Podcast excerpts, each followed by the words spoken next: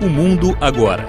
Crônica de Política Internacional com Tiago de Aragão. Olá a todos. O chanceler alemão Olaf Scholz finalmente aprovou o repasse de tanques Leopard para o exército ucraniano poder aumentar sua capacidade de fogo e pressão na reconquista de territórios na Ucrânia na guerra com a Rússia.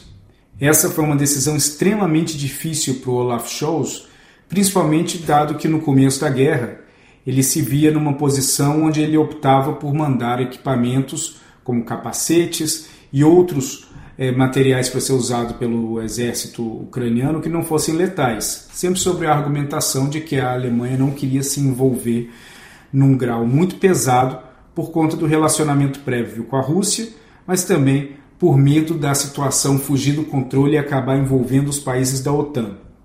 Bem, um ano depois a situação mudou muito.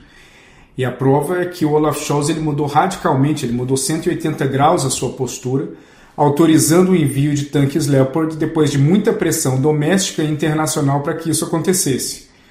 Um fato que acabou ajudando também foi que praticamente no mesmo momento Joe Biden autorizou o envio dos tanques M1 Abrams, que também vão ser utilizados pelo exército ucraniano numa tentativa de aumentar a capacidade de artilharia deles na ofensiva contra os russos. Essa foi uma decisão muito difícil por Scholz por vários fatores. Primeiro que ele realmente não quer que esse conflito ele se é, estenda muito além do que já vem acontecendo, de toda a tragédia, mas até porque as ameaças do Putin de que qualquer envolvimento mais substancial dos membros da OTAN, principalmente em relação ao repasse de equipamentos mais pesados, vão ser é, retaliados de uma forma ou de outra por parte dos russos.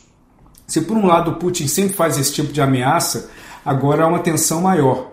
E os shows, não só pelo repasse dos Leopards, ele também demonstrou uma preocupação maior a partir do momento que um jornalista já começou a indagá-lo sobre o possível repasse de caças para ser utilizado pela Força Aérea Ucraniana. Ele rapidamente tentou colocar é, panos quentes e dizer que não tem a menor possibilidade disso acontecer a curto prazo. Ao mesmo tempo, a gente sabe que não havia nenhuma possibilidade do repasse de Leopards há alguns meses, e isso mudou. Os ucranianos, obviamente, eles vão pedir cada vez mais, eles estão no papel deles.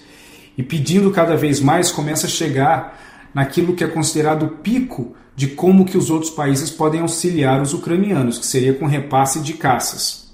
Caso esses repasses de caças eles acabassem sucedendo, a Ucrânia poderia ter uma força aérea formidável para lutar contra os russos, com uma multitude de aviões de várias eh, marcas e, e poderios diferentes, incluindo os F-16 americanos, os Tornados da Inglaterra, o Eurofighter da Espanha e da Itália, o Rafale da França e o Gripen da Suécia e da República Tcheca. Caso isso acontecesse, seria difícil que o Putin ficasse quieto ele já avisou várias vezes que essa é a linha vermelha que não pode ser cruzada pela OTAN, porque a partir daí ele vai considerar que a OTAN está em guerra contra a Rússia.